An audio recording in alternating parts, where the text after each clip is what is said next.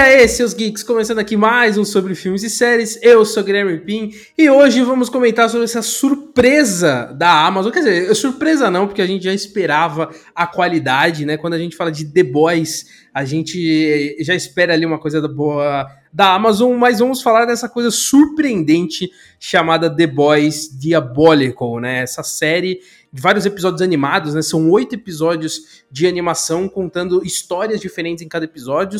Né? Temos aqui uma antologia no universo de The Boys. E eu não poderia ah, comentar sozinho, chamei aqui o meu, meu parceiro assassino de super-herói ou, ou, a gente é do, é do 7? Fica aí essa dúvida. Marcos Veloso. Milho no cocô é a coisa mais nojenta que existe na face da Terra. É um negócio repugnante e óbvio que The Boys seria repugnante a trazer um bagulho desse nível. Porra, mas milho no cocô, milho no cocô só é zoado quando você não come milho. Tipo, Nossa. tá ligado? Você almoça aquela macarronada suave com bife, ah, então vai cagar e vê um milho ali, você fala, porra, mano, tá de sacanagem esse milho aqui. Porque o milho o, o milho ele não, não se não se desintegra, né? Eu acho que eles estão formando um exército lá no, no esgoto para atacar a gente no futuro. É, eu vi uma vez uma pessoa falando que se a coisa sai do mesmo jeito que entra, não é boa coisa, né? E o milho, ele só sai do jeito que ele entra, então... Não, não, não, mas aí você tem que pensar, quando você come uma espiga, só sai é mesmo, um né? milho. Então, assim, é um milho que não, que não rolou, tá ligado? O Imagina resto sair essa espiga inteira. Pô, se sair essa espiga inteira, tá maluca, tá ligado? Não, mas, mas ó, só, só dando esse contexto aí, é que o, o episódio da Aquafina, né? Você tinha até me avisado antes de eu começar a assistir. Eu não conseguia olhar pra tela, eu tive que ficar ouvindo em alguns momentos quando aquele cocôzinho aparecia, porque aquele milho na bochecha do, do cocôzinho falante lá é um negócio tão escroto que eu não conseguia olhar de verdade, velho. Eu é, sinto repulso, assim, por poucas coisas que, tipo, me dão nojo, assim, de ver em algum filme, série. E animação mais difícil ainda. E The Boys conseguiu com essa porra aí. Aquele é maravilhoso. Mas então, ô Marcos, já que são oito episódios curtas, né? Eu acho que vale a gente passar aqui episódio por episódio, né? A gente comenta aqui os oito em ordem. E aí a gente vai falando também um pouco sobre o que a gente achou. Vamos começar aqui então pelo primeiro, lógico, que é o passeio do bebê laser.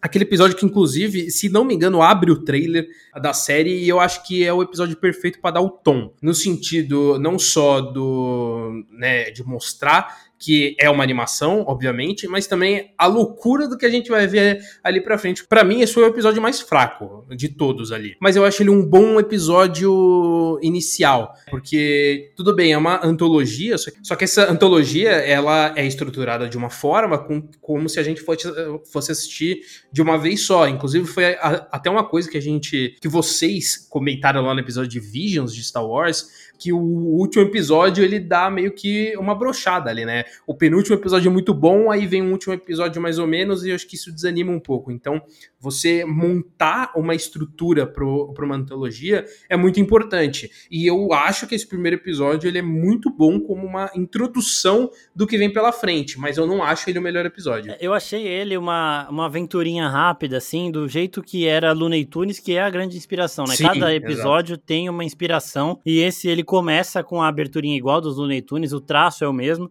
e aparece lá VOT Tunes. Então, tipo, aparentemente é uma parada que a VOT produziu, sabe? O que eu acho meio difícil, né? Porque eles ali assumiriam que eles estão fazendo teste em criança e tudo mais. Só que eu acho, eu acho legal esse tom leve para um assunto sério, né? Porque é teste em criança, tem aquele sim, um, sim. Um super vilão comandante lá que, tipo, pega as crianças que não, não controlam os poderes direito para descartar. E, mano, ele já começa com o pé na porta de bizarrice, né? Tipo, é, é, é muito. Tem uma cena nesse episódio que eu, eu, achei ela, ao mesmo tempo que ela é grotesca, ela é engraçada, que é o cara tentando recolocar o cérebro dele. E ele pega, tipo, o cérebro como se fosse uma gosma, sei lá, uma massinha, assim, fica tentando jogar para dentro.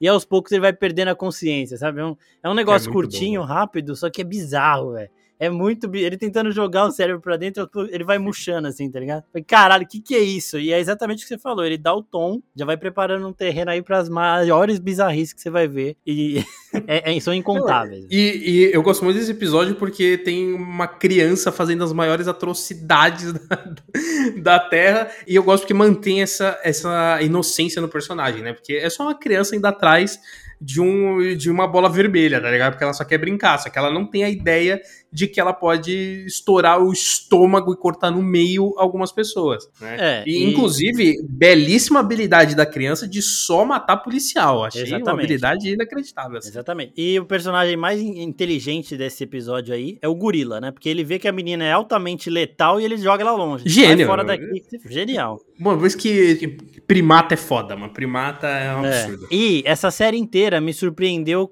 A tática de contenção da VOT, além dos heróis, né? Que eles mandam muito raramente, são policiais armados que, são, que viram carne moída todas as vezes que eles saem para enfrentar alguma coisa. Eu não entendo essa tara da VOT de matar gente, assim, porque, mano, os guardinhas não tem nenhuma roupa de contenção pra poder de herói. Poder básico. Herói soltar laser com o olho, laser que destroça a pessoa, é básico, né? Eles não um uma, uma algema que trava os poderes, não tem porra nenhuma, velho. Eles vão atirando e eles são corajosos, porque você vê toda hora tem um monte deles atirando, eles caras não tentam nem correr. A hora que tá se estripando, dá uns gritos lá, mas, mano, é, eu fiquei indignado porque todas as vezes, exceto uma aí que vai o Homelander em pessoa lá, é, é os guardinha, velho, que vão para ser triturados. Mano, a, a, entrevista de emprego dessa vaga na VOT deve ser um negócio inacreditável, assim. Exatamente. Porque... Porque, mano, pra você aceitar um emprego desse é muito desespero. Ou, ou a grana é muito boa. Mas ainda assim, é desespero. É tá, desespero. Vamos... Imagina, imagina quando na série original os caras te mandam conter o Homelander, né? Que aconteceu isso também. Então, temos que lembrar que na original, nem todos os episódios dessa animação aqui são canônicos. Na verdade, um só é definitivamente uhum. canônico. Mas as coisas acontecem, né? E esses guardinhas, eles estão também no live action lá. E eles têm o mesmo destino sempre: virar carne moída. é isso aí. Bom, vamos aqui pro episódio 2, então, que é um curta animado onde alguns super zangados matam seus pais. É um título maravilhoso. É Inclusive, a sinopse da Amazon é incrível, porque a sinopse da Amazon é: o título já diz tudo e, inclusive, entrega o final. Digamos que é catártico e feio. então... Mano, é, é, é, maravilhoso. E é o episódio Rick and Morty dentro de, de The Boys, né? Tanto o estilo de animação é o mesmo, tanto que o, o roteiro e a direção é do, é do Justin Roland, que escreve e, e dubla e, e, dirige Rick and Morty, né? Então a gente já vê aqui o mesmo traço. E é um episódio com uma espécie ali de uns X-Men classe D ali, né? Que são justamente as crianças que desenvolveram poderes não muito funcionais, né? Porque o o, o, o, composto V ele não é 100% eficaz, ele pode dar algum efeito colateral que gera alguns superpoderes bizarros, né? Que é o que a gente vê nesse episódio e que é um grupo ali que se junta para justamente se vingar dos pais que abandonaram. Eu achei muito. Caralho, é uma, que é também um, um, um, pouco do que você falou, que traz essa é, esse tom, entre aspas, infantil, porque não é um episódio tão infantil assim, mas que fala de um assunto sério. Porra, a gente tá falando de abandono paterno, que é um bagulho é muito pesado dentro de, de um universo de The Boys, onde as pessoas meio que usam superpoderes para explorar, né? Que é muito do que se discute também. E eu acho que combina muito com o estilo de The Rick and Morty de fazer esse episódio na loucura, tá ligado? Eu, eu, eu me senti confortável assistindo aquilo, porque aquilo é, é terça-feira para and Morty, tá ligado? Então, Exatamente. Eu achei um episódio muito, eu achei um episódio muito divertido. Primeiro que o, o, traço de Rick and Morty já traz um conforto, né, de você saber que você vai ver um bagulho ali da hora, sim, porque sim. são as mesmas pessoas envolvidas, a qualidade deve ser semelhante também, né? Segundo que, mano, além de ser abandono, os pais abandonando os filhos, antes tem os pais fazendo testes nos filhos, né? Porque eles permitem a VOT lá de, de fazer experimento nos filhos, aí ganham os poderes inúteis e, e assim, a criatividade desses caras de fazer poder inútil é, é surreal também. O cara que se transforma em bicho, só que ele perde a consciência, ele fica com a consciência do bicho também, é muito bom, velho. Não, nada ele... supera o cara do papel, mano. O cara Não. do papel é bagulho da O cara do papel eles nem citam, nem os losers lá citam ele, tá ligado?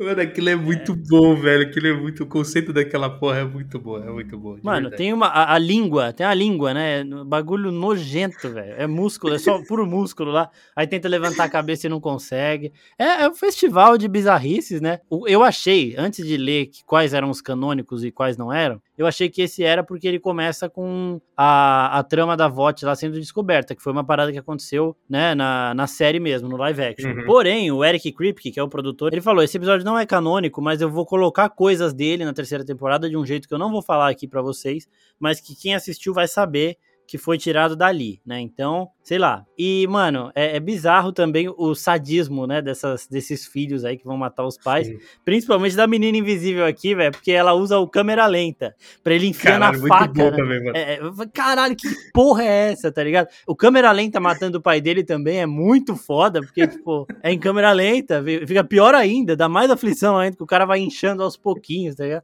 Mano, de onde eles tiram essa porra, velho? Que, e, e, que é isso também, né? Envolve não só a criatividade para você criar os personagens, mas é também criativa a forma como eles matam os pais também. Sim. É uma loucura uhum. criativa ali de você pensar em, em, variedades e como usar esses poderes para cada um. Eu achei isso muito, muito divertido de assistir, por mais sádico que seja ver, ver todas aquelas mortes lá e com um conceito visual de assim de, de fazer sangue mesmo, de mostrar membro, tipo, não importa, não tem limite para animação. Eu achei isso é, isso torna mais divertido ainda. E uma coisa que eu, eu gosto muito da série como um todo, né? Eu vou comentar sobre dois episódios específicos, mas como eu gosto de quando não envolve o que a gente já conhece de The Boys. É, porque assim, esses episódios eles se passam no mesmo universo e eles ficam pegando conceitos, né?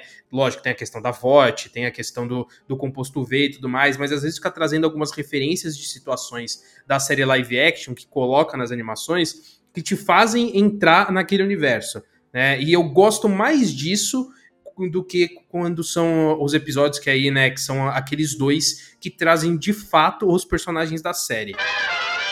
Que aí, no caso, já vamos aqui pro, pro episódio 3, que é justamente o, o, o episódio do Butcher ali, que é Eu Sou Seu Traficante, que é, é isso que eu falei, tipo, não é que eu, eu desgosto do episódio, mas eu prefiro quando eles exploram coisas além do que a gente já conhece. E eu acho que tem uma coisa também aqui no, no Diabólico que eu gosto muito, é que a série ela vai mudando o estilo de animação a cada episódio. Muda também roteirista, diretor e tudo mais, mas também o, o estilo de animação muda e eu, eu gosto disso, que é uma coisa que não aconteceu muito bem no, no Visions de Star Wars, porque às vezes, tipo, tinha um episódio com um estilo de animação, aí tinha um segundo episódio com outro estilo, aí o terceiro episódio repetia um pouco o estilo do segundo, então tinha muita repetição de estilo de animação, coisa que o, o Love, Death and Robots também fez, que foi inclusive uma coisa que a gente comentou no, no episódio aqui do podcast da oficina. E aí vem o The Boys e fala assim: ó, cada episódio é um estilo de animação diferente, com uma história completamente diferente,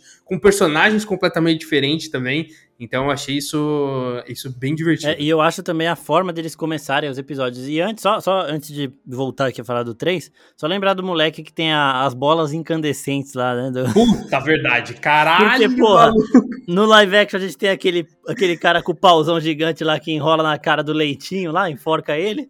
E aqui a gente tem o cara das bolas queimando, velho. Que dupla, que dupla. É, que dupla, né? E agora voltando. Esse, ah, esse inclusive, ele, ele é um personagem que é a cara de Rick and Morty. É, mesmo. é impressionante. Ele parece assim. um. Ele é a cara de Rick and Morty. Não tem um moleque em Rick and Morty que. Puta, eu não lembro se é de Rick and Morty, se é, sei lá.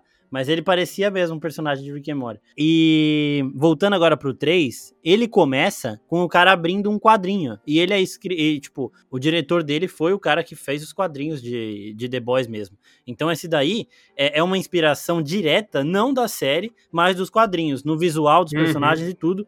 Tanto que nesse aqui, quem faz o Huey é o Simon Pegg, a voz dele.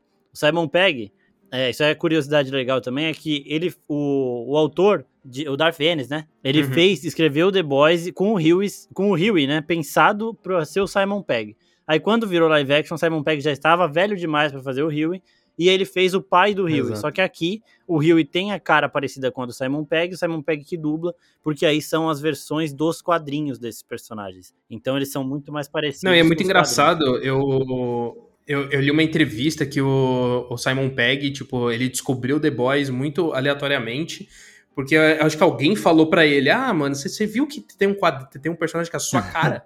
ele falou: Não, não tô nem sabendo, mano. Ele foi lá, comprou o quadrinho e viu: Caralho, tipo, sou eu. sou claramente eu. Isso é foda. E, tipo, e o Garfienes, ele se inspirou diretamente. Foi justamente isso, isso que você E, comentou. mano, é, é, esse episódio é muito bom porque ele coloca o, os, o Seven, coloca tudo só que com traços dos quadrinhos. E aí depois esses personagens eles voltam sim, em outro episódio sim. com traços da série. Né, do live action. Então é muito bom também a forma que eles dão pra gente diferenciar isso tudo, inclusive nas vozes. O Homelander desse episódio não é dublado pelo Anthony Starr, mas o do, do último episódio é. Então, são, várias, são vários cuidados aí que eles fazem para diferenciar bem é, um que é uma mídia que vem dos quadrinhos e que é uma mídia que vem do live action. E eu achei animal também o nível de é, visceral desse episódio, né? Porque, mano, ele, ele droga o maluco, que é dublado, inclusive, pelo Michael Cera, é foda pra caralho, aquele herói adolescente lá, malucão. E, velho, é muito foda o jeito que. A, a, quando, quando dá tudo o clímax lá, que ele vai entrando naquele bicho de robô, de, de metal lá, ele vai quebrando os braços dele, vai que, entortando a cara, assim, aí ele perfura o bicho. Mano, é um, um negócio grotesco, assim, maravilhoso. Esse é o episódio que eu, um dos que eu mais gostei, velho, justamente por conta de toda essa situação aí. E vai te dando aflição, tá ligado? Porque ele começa a voar em volta e vai, caralho, caralho, caralho. Aí chega a hora que estoura tudo. E a ação do Seven também para sair de lá é sensacional. Né? Não, e é, é, da hora também, é um dos que eu mais gosto em questão de animação. Não, não, não, é nem o episódio que eu mais gosto, mas eu acho que é, é a animação que mais me encantou os olhos, assim.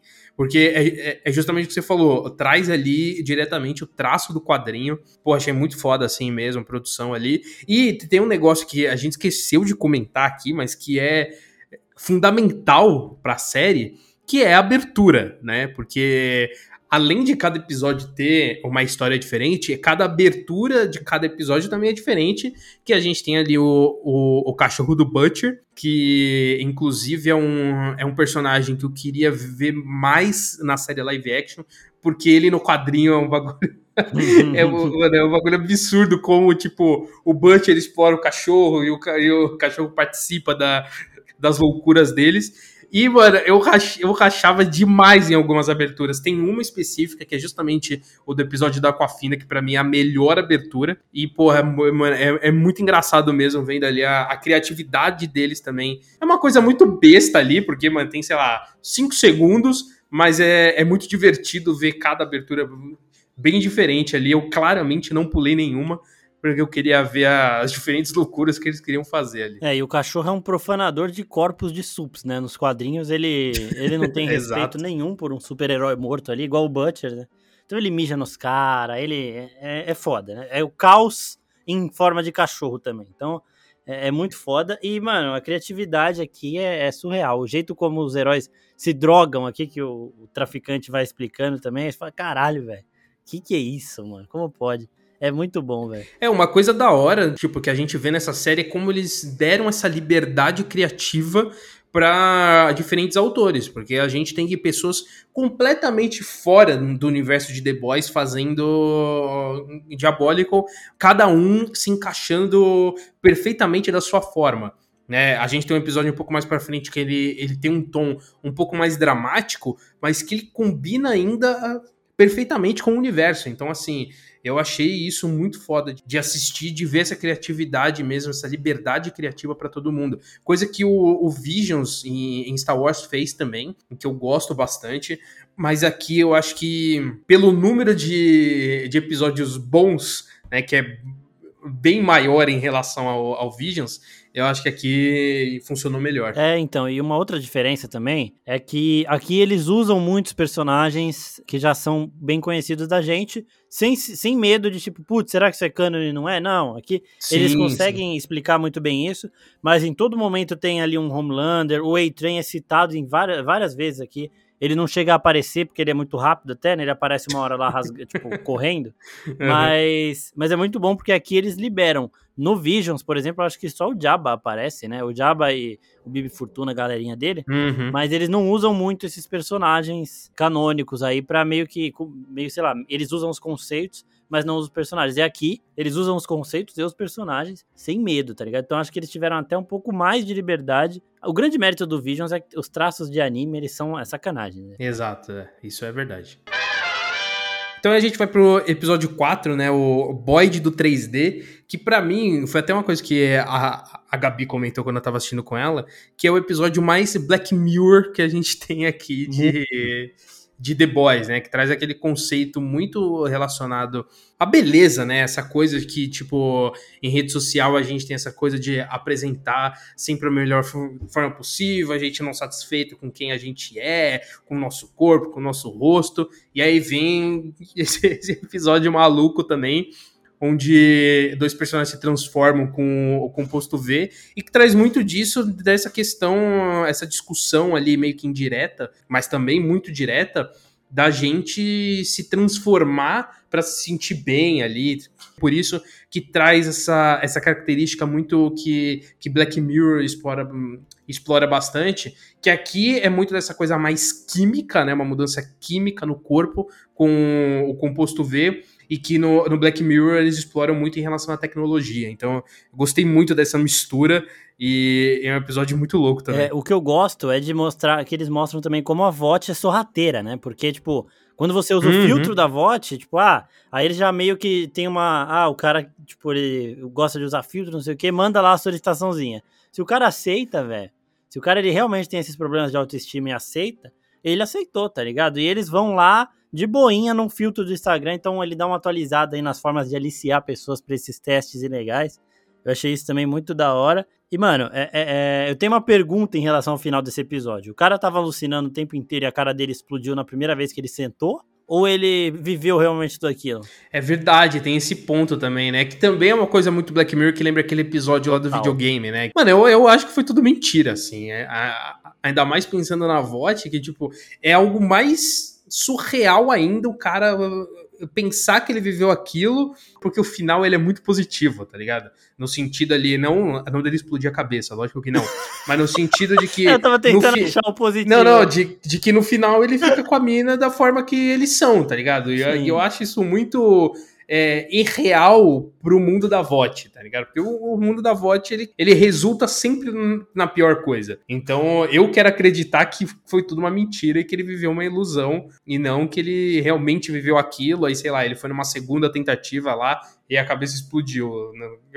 Pra mim, foi uma imaginação do começo ao fim. É, e aí a VOT é cuzona até nas alucinações que ela causa, né? Porque, tipo, é, o, cara, o cara alucinou tudo, toda a situação, e no final da alucinação dele, quando a cabeça dele já estava prestes a explodir, se isso realmente foi tudo um, um, sonho, uma visão, ele vê que ele não precisava disso, que ele era só ele ter batido na porta da mina lá, que eles iam se conhecer do jeito que eles eram e iam ficar juntos. Então ainda ele ainda machuca nesse sentido, tipo, ó, você nem precisava estar tá aqui. A sua cabeça nem precisava ter explodido, você podia estar tá com ela agora do jeito que você é. Então, e outra coisa, né? Os cientistas lá, eles falam lá que é experimental, que é melhor não usar muito, que pode dar problema, e as coisas correm bem demais para todos aqueles avisos, né? Ele até fala, ah, é, eticamente Exato. a gente não pode falar para você confiar na gente, mas confia na gente, tá ligado? Então, confia na gente aí que é nós, cara. Esse conceito é muito bom. É muito foda. Então é isso mesmo, era tudo alucinação, desde o começo ele não viveu nada daquilo, ele simplesmente passou o creme na cara e a cara dele explodiu. E no meio disso a gente teve essa visão dele vivendo a vida perfeita. Que é meio, é, é meio, é meio clique também, né? Se você pensar bem. Meio uhum. conceito de clique. Aí vamos agora pro episódio 5, Marcos, que Ai, foi o episódio que te traumatizou e foi o episódio que eu mais gostei, mano, que é o BFFs, né, Melhores Amigas, que é justamente o episódio do cocô com, com uma verruga de milho Ai, ali, que, que é algo inacreditável de louco. Eu quase regurgitei. Porque o episódio aqui. ele começa suave, né? Tipo, ah, tem, tem as amigas que querem comprar droga e no caso... O traço a, é maravilhoso. O traço é incrível, é verdade, tem isso. Vamos incrível. falar da... A, a, parte técnica desse episódio, ele é muito boa, que ele é um pouco um anime meio ocidental, né? Se pensar bem. Tipo, é uma, é, é uma pegada meio... Meninas super poderosas Sim. também, eu senti ali em, em alguns momentos. Que é, é, um, é um anime, mas não é, sabe? Eu gostei pra caralho. E é justamente o episódio episódio escrito pela Aquafina, que tem um pouco desse humor adolescente que eu gosto bastante também, e que não foi tão explorado nos outros episódios, né? O, o outro episódio que a gente tem adolescente é justamente os adolescentes que querem matar os pais, e eu acho que eles atingem um nível um pouco radical da coisa, e aqui a gente vê, tipo, uma adolescente sendo adolescente mesmo. Eu gostei muito disso.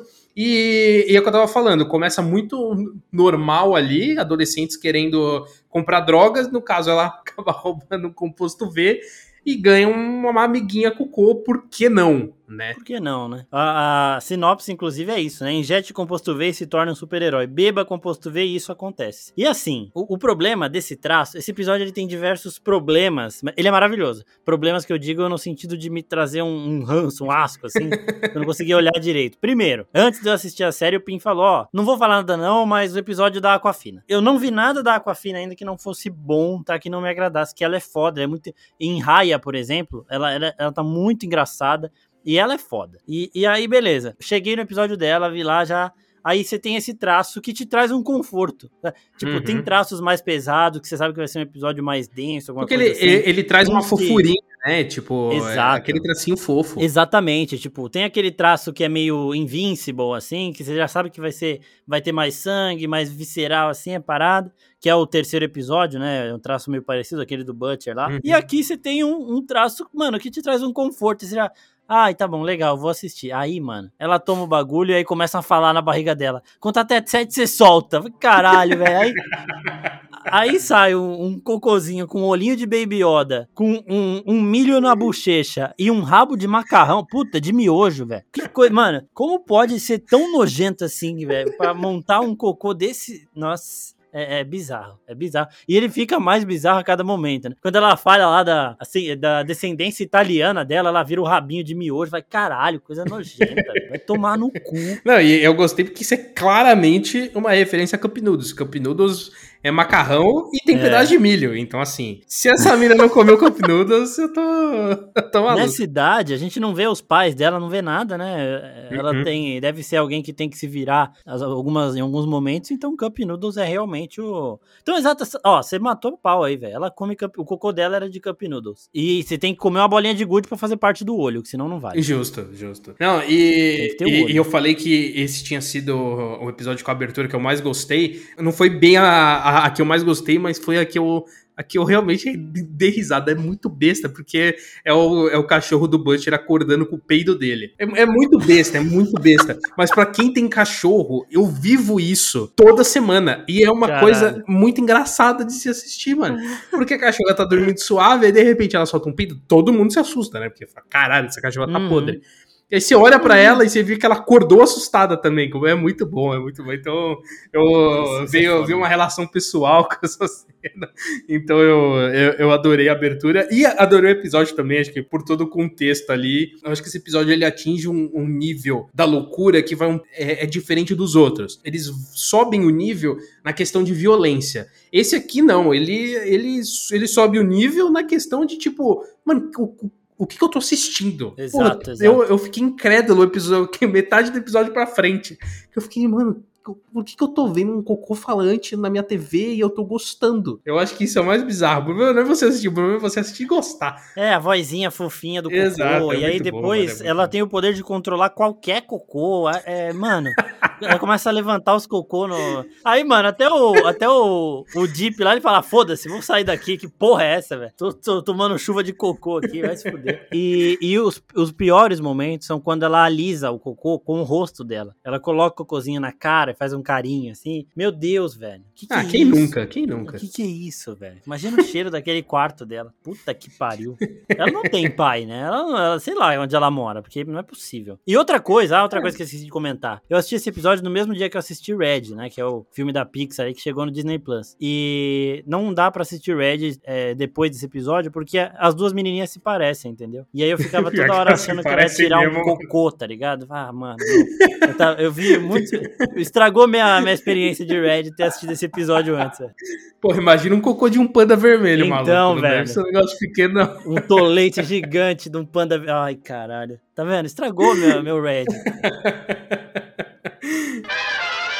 Bom, e aí a gente vai pro episódio 6, né? Que é o Núbio versus Núbia que, porra, esse episódio ele me surpreendeu, assim. Quer dizer, de, em partes. Porque ele começa ali, né, uma batalha de super-herói normal e dois super-heróis se apaixonando. E aí, de repente, a gente vê a vida real do super-herói que eles tretando dentro de casa mesmo, na frente da filha, que eu achei também é, é engraçado como essa série, ela consegue tocar nesses assuntos de vida real de uma forma muito muito sagaz ali, porque eles exploram a grosseria de tudo, né? Porque a violência dessa série ela é, ela é grossa, tipo, ela é bruta Sim. mesmo. E eles conseguem ainda colocar esses pontos de discussão de vida real muito bem feito, assim. Tirando o, o episódio do Cocô, eu acho que, que ele, ele é o que menos traz essa discussão social.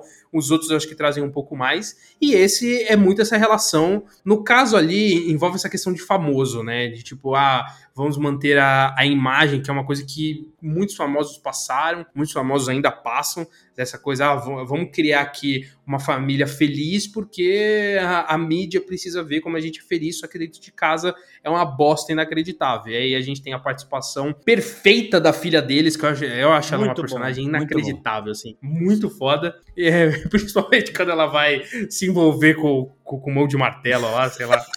Que é, caralho, é muito bom, mano. É muito bom. É muito... A dinâmica da menininha. Com... Primeiro, primeiro. Se tiver um live action dessa porra, o Núbio aqui podia ser o PA, hein? Os caras parecem. Parece. eu olhei ele e falei, PA, PA, live action. Se o PA tivesse uma dicção boa, talvez é. ele faria, mas não Exato. dá, não. Exato. Fazer um cosplayzinho ali ia ficar da hora. E, mano, a dinâmica dela com o cara é muito boa. O cara falando pro vizinho, eu não sou pedófilo, porra, não sei o que. Achei muito engraçado. E fiquei com a aflição das mãos dele, porque não dá pra fazer nada, velho. E ele fala disso toda hora. Não posso nem bater uma, porra. Come limpar a bunda, não dá pra limpar a bunda, é, maluco. Não sei nem como ele joga videogame, tava o controle quebrado lá, não sei nem como ele joga, tá ligado? Fiquei pensando isso um tempo, porra, como que ele joga videogame? A gente vê também esse amadurecimento dessa personagem, né? Porque ela tem, acho que ela fala, tem 8 ou 9 anos. E, porra, ela é a personagem mais sensata do, do episódio todo ali. Ela, ela tenta, primeiro, ela cria um plano muito bem feito de, de tentar desenvolver ali uma chama da paixão entre os pais que acaba não resultando muito bem, que é muito engraçado também, que o cara ele fica, a gente ser só fingimento, e o cara apanhando, o cara Nossa, sendo escorraçado pelos dois. E aí depois ela vê que ela percebe, mano, que não vai ter solução. Toma, assina essa porra desse papel de divórcio logo e, e, me deixem livre de vocês. Eu acho isso muito foda. É, porque ele fala também, né? Ele fala, tipo, ah, meus pais também se separaram, não sei o quê. E, tipo, é, é, ela percebe isso que não dá pra maquiar, tá ligado? Tem, às vezes não bate. E eu achei bem da hora o finalzinho dela, a personalidade dessa mina. Eu queria ver ela, assim, em The Boys, tá ligado? Achei muito bom. E, e se ela é filha de dois supers, ela deve ser super também, tá ligado? Então fiquei pensando isso. Esse é um ponto também, que, tipo, é, é legal pro universo, assim, a gente pensar. Porque, assim, o, o Homelander, ele é pai de um super, mas com uma humana normal, né? Exato. Então, aí, e então, aqui, aí... dois supers talvez não se combinem. É, é igual matemática, menos com menos dá mais, tá ligado? Pode ser que composto V com, com composto V unidos ali não, não é genético, né? Sim, é. Não pode sei. ser, pode ser também. E é isso aí, tipo, a gente vai ter uma série de The Boys na, no colegial, tá ligado? E acho que eles podiam testar alguns personagens, inclusive esse casal, né? Os Núbios aí, porque é, eu acho muito, eu achei muito interessante a forma que esses heróis são apresentados. E a parada de todas as lutas serem roteirizadas também é muito bom, porque Sim. o vilão da primeira temporada, lá, que é aquele terrorista super poderoso, ele foi criado criado pela VOT também, né? Então, isso aí é outra parada de tipo, porra, se os heróis existem e eles são usados em forma de publicidade, os vilões devem fazer parte disso também, tá ligado? Então, Exato. É, isso nos quadrinhos é muito bem explorado, assim, no, no sentido de que na história em quadrinho existem quadrinhos do Seven, né? E, os quadrinhos, eles são, tipo, invenções de um cara, tá ligado? Que a, a, aquelas histórias nunca aconteceram e tudo mais. Tipo, eles fingem que aconteceu, mas na verdade não aconteceram. É tudo invenção. Então, é um grande que... WWE, né? Exatamente.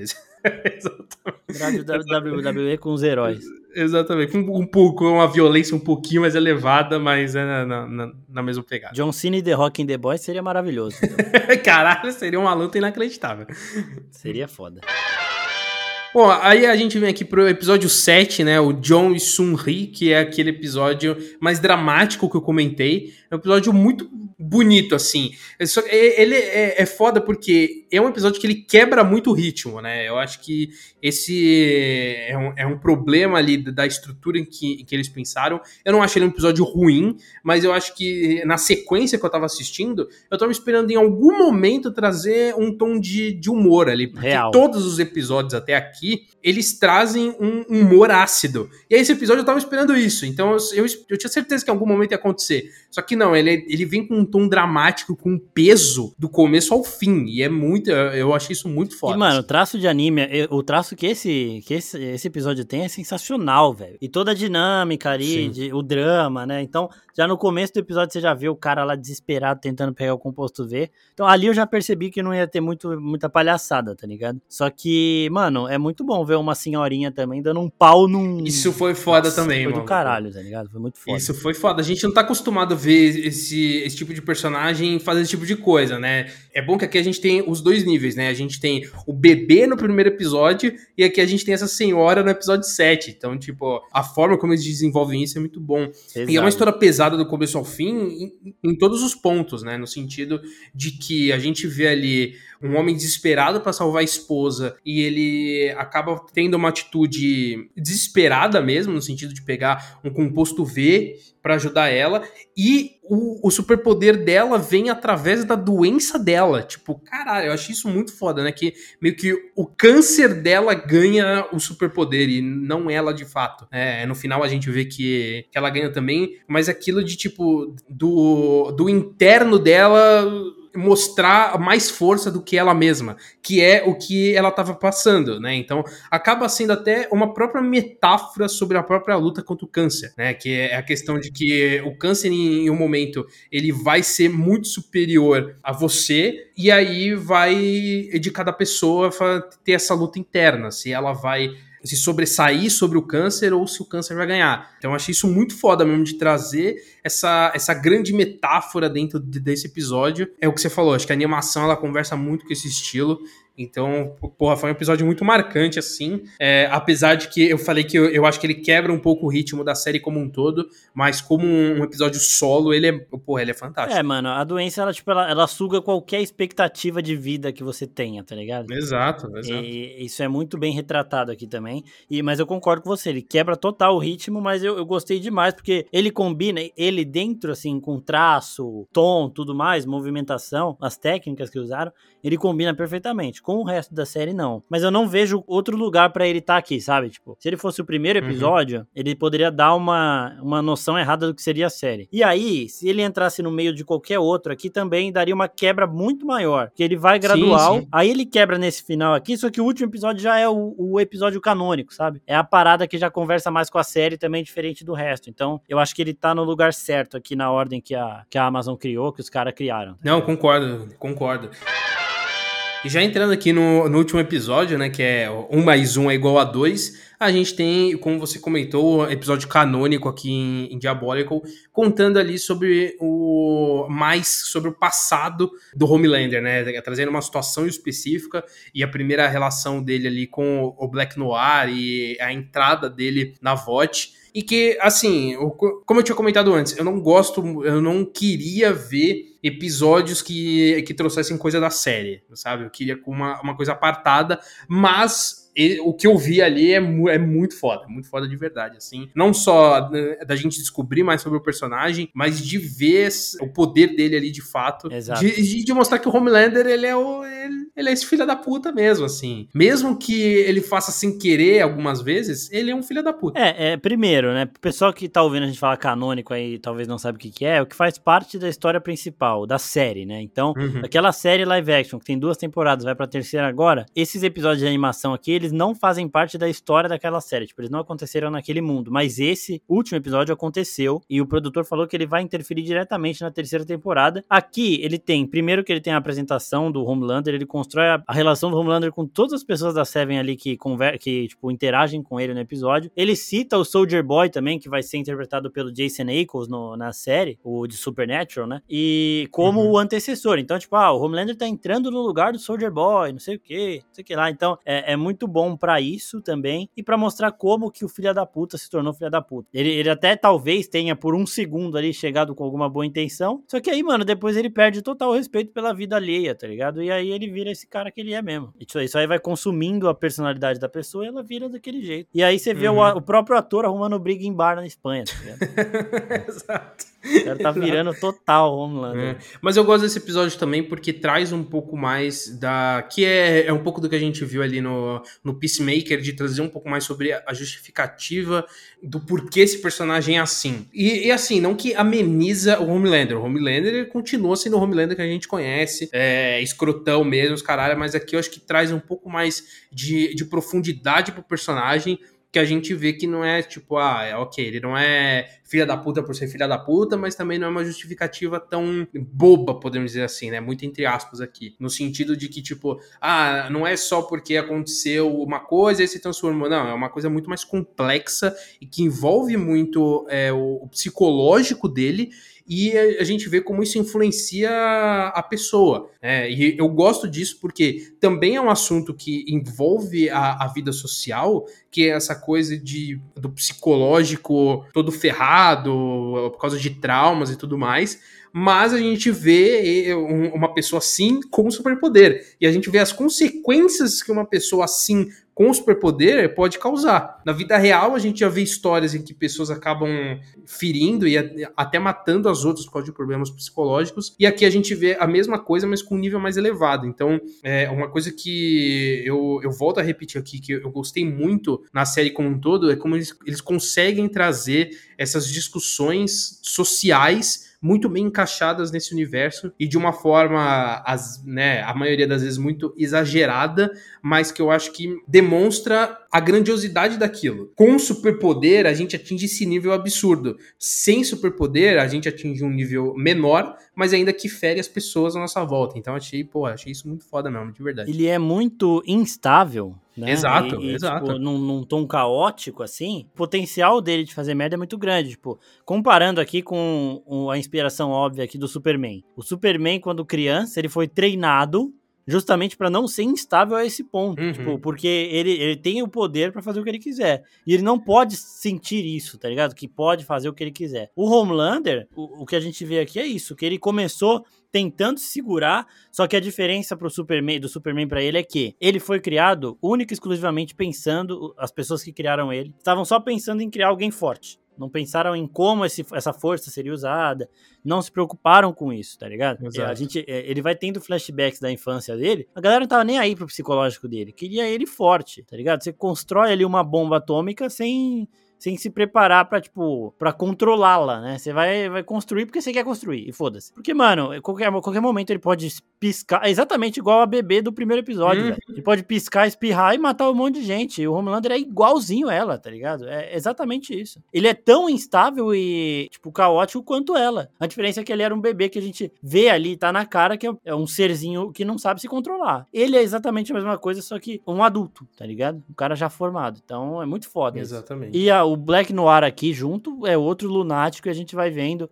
E, e isso é uma coisa que o, o, o, produtor da série falou, né? Que foi tão bom a forma que construíram a relação dos dois que o Black Noir tava lá inicialmente para ser meio que a contenção do Homelander. Isso é uma parada dos quadrinhos também que, tipo, eles não trouxeram pra série, né? É diferente. O Black Noir dos quadrinhos é um e aqui é outro. Mas uh, o objetivo dele é esse de conter o Homelander caso preciso. Só que ele não é um inimigo do Homelander e ele é tão filha da puta quanto, né? Exato. O cara não não fala, a gente vê ele misterioso lá, só que, mano, ele chega pro Homelander e mostra, ó, eu, eu vou te proteger. Essa mulher não podia sair daqui, foda-se se era uma civil ou não. E aí a gente vê o começo do que a gente vê na série já, com o Homelander já fixado, né, já estabelecido uhum. ali, que é, eles vão fazer o que eles quiserem, vão dar uma desculpa e todo mundo vai acreditar e eles vão continuar sendo os heróis aí. A gente sabe que isso acontece de verdade também. Exato. E mostra também um pouco mais da sujeira da VOT no sentido de que, tipo, a, a empresária, o agente dele, eu nem sei quem que é aquela personagem lá, mas como ela faz a cabeça do Homelander fazendo, ó, passa por cima desse cara porque ele não vai querer você como líder, né? Então, assim, como existe esse jogo, essa, é, essa lavagem cerebral da empresa em cima deles ali, que, assim, a gente vê isso muito bem trabalhado na série live action, mas como aqui isso, isso reforça muito toda essa construção da, da corporação desse universo, né? Que em todos os episódios tem uma participação mínima, porém muito importante para o desenvolvimento daqueles personagens de, de alguma forma, né? Como a corporação acaba influenciando muito na vida desses personagens, muitas vezes influenciando negativamente na vida desses personagens. Então acho que engrandece ainda mais a obscuridade da VOT na animação aqui. Então eu achei isso muito foda. É, na série, no live action, a gente tem é, isso na, na Star, sim, Starlight, sim. né? Porque, tipo, ela é uma pessoa boa. E ela, a gente vê como a VOT dificulta isso, né? É, tipo, testa essa, essa bondade dela. Quando é um cara igual o Homelander, você vê como ele vai sucumbir rapidinho, tá ligado? Então é, é muito bom também ter esse contraste, essa comparação de um personagem que ele é, é um idealista ali e tal, não sei o quê. E de um cara, mano. A hora que a mina chamou ele de fascista de merda, eu falei, puta, ele já vai piscar nela, ela vai sumir, tá ligado? Ele até seguro, demorou muito. É o que, uma coisa que é muito boa também, né? Porque você tá esperando ele surtar a todo momento e ele demora um pouco pra isso. Então vai meio que angustiando, tá ligado? Você vai esperando aí, aí quando ele estoura, você fala, ah, beleza, esse é o Homelander. E é grotesco, né? Porque a hora que ele arranca a boca Mano, dela é. ali, ele, ele ainda não ri, tá ligado? Eu tava esperando ele rir naquela hora e, tipo, vai ser a transformação. Só que ali ele ainda, não, não, calma, não sei o que, não sei o que lá. E aí vai desandando tudo. E aí sim ele surta. É, eu acho mesmo. que o primeiro impacto dele, dele entender também quem ele é, tá ligado? Acaba chegando um momento que ele percebe, mano, não tem como eu controlar isso, então eu vou usar isso a meu favor ao invés de tentar lutar contra uma coisa que eu não controlo, que é, né, justamente esses surtos, porque em vários momentos ali ele tem um blackout e quando ele volta ele percebeu que ele destruiu todo mundo. Então, e destruir no sentido literal mesmo, que ele arranca pedaços caralho. Então, o Homelander ele é um pouco exagerado. E, na... e ele ainda tem o Black Noir passando pano, né? Exato, porque, tipo, exato. É aquele negócio de você faz o bagulho errado e a pessoa fala que tá certo, mano, criaram um, mon um monstro foi criado naquele momento. Então eu acho que esse episódio enriquece muito os dois personagens, a VOT e tudo. E tipo, o, produtor ele falou que a ideia inicial dele era que não fosse canônico e ele só foi canônico depois que o cara assistiu o episódio finalizado. Tipo, ele viu a direção, ele viu tudo Aí ele falou: não, isso aqui vai virar canon. Vou colocar isso aqui na terceira temporada para as pessoas verem que isso aqui realmente aconteceu, porque é muito bom. E antes da gente finalizar, Marcos, fala aí qual foi o seu episódio favorito. Eu acho que eu dei uma. Eu revelei aqui qual que é o meu, que claramente foi o, o episódio 5, que é o do Cocô, da Aquafina, o é, então. Melhores Amigas, mas aí eu quero saber qual que é o seu. Eu não consigo colocar ele no meu favorito, porque mesmo o tamanho que ele é grandioso, ele é incômodo para mim, tá ligado? Então eu não, eu não conseguiria colocar colocar aqui. Mas, porra, eu vou colocar o episódio 7, velho. Porque eu, eu gosto de anime, né? Todo mundo sabe. E a, a, tipo, toda a imersão desse episódio aqui, Olha aí. tipo, ele derruba mesmo o tom da série. Só que, mano, eu gostei demais, tá ligado? Achei, achei muito foda, assim. Justamente por ter essa quebra também, porque ele é muito diferente de todos os Exato. outros. Né? Pô, jurava que você ia falar o último episódio. Me surpreendeu. O 3 também é muito bom e o, o último episódio eu colocaria em terceiro lugar o, o oitavo. Olha mas o, o, meu favorito é o sétimo. Bom, então é isso, gente. A gente comentou aqui sobre The Boys Diabólico. Acho que é, um, é uma espécie de, de preparação aqui para a terceira temporada de The Boys que lança esse ano. Então, acompanham a oficina, porque claramente a gente vai comentar muito sobre The Boys. Quem sabe a gente não, não comente episódios semanais, a gente, a gente pode conversar aqui, né? E olha que sou eu falando, hein? Opa, olha que sou eu falando, é, hein? Então, abriu um sorrisão aqui. pra gente trocar uma ideia, vamos ver. Vamos ver, mas tal, talvez role. Deixa. Parte 1 e parte Eu acho que também, vale né? abrir uma ah. enquete no, no Insta e perguntar se, se a galera quer Farei episódio semanal. Vou fazer sim, se o pessoal, se a enquete der positiva aí, é com você, velho. Mas ó, acho que até caberia um parte 1, parte 2, fazer na metade da temporada fazer um sobre filmes e séries também. Isso aí é a, gente, boa, a gente conversa também mais pra frente. Né? então, para você saber como que a gente vai fazer, você vai ter que acompanhar a oficina em todas as redes sociais. Então, segue a gente lá no Insta, que a gente sempre posta coisa lá. Segue a gente no Twitter, que a gente também tá comentando direto. O, o Marcos enche o nosso Twitter de thread, então isso é ótimo. Vixe, e a galera maluco. ama thread. Maluco por thread. 4 horas da manhã, comecei a fazer uma thread, velho. Teoria maluca. tudo, né? bem que, tudo bem que às vezes, eu, eu acho que isso tá te deixando mal, porque aí você começa a criar a teoria de que vai lançar trailer de Thor no meio da madrugada. Não, isso aí foi foda. Isso aí me deu um. Aí tu, aí tu viaja muito. Eu acho que você tem que, tem que diminuir um pouco. Não, eu gostei que o pessoal comprou minha ideia, porque a enquete deu 50 a 50. Até repostei o resultado depois que o trailer não saiu, né? Porque eu erro muito também e eu mostro lá que eu errei, foda-se. Mas é isso aí, mano. A hora que der na minha casa, ó, é, três, entre 3 e 4 horas da manhã, que é a hora que eu tô indo dormir, fica de olho no Twitter lá que se vier alguma loucura na minha cabeça, vai pra lá, tá ligado? E as teorias malucas são tudo essa hora. Então não deixe de, de, acompanhar a gente lá. Siga a gente também no, no TikTok. A, a, gente também tá com live toda semana na Twitch. E claro, se inscreva aqui no feed do podcast, né? Seja no Spotify, no Apple Podcast, no Google Podcast. Inclusive, se você escuta a gente no Spotify, tem uma área lá para você votar, de colocar cinco estrelas. Bota cinco estrelas lá para nós para ajudar a gente, que isso, isso fortalece demais a gente aqui. E Compartilhe com os amigos também. Se, se você conhece alguém que assistiu Diabolical, manda esse episódio para ele. Se você gostou, se você não gostou, manda pro seu amigo para ele ouvir também. É isso, valeu por escutar até aqui e valeu, Marcos, por participar também. Até a próxima, gente. Valeu. É sempre bom falar de milho no cocô. Tchau, gente. Até mais. tchau, tchau. Filha da puta.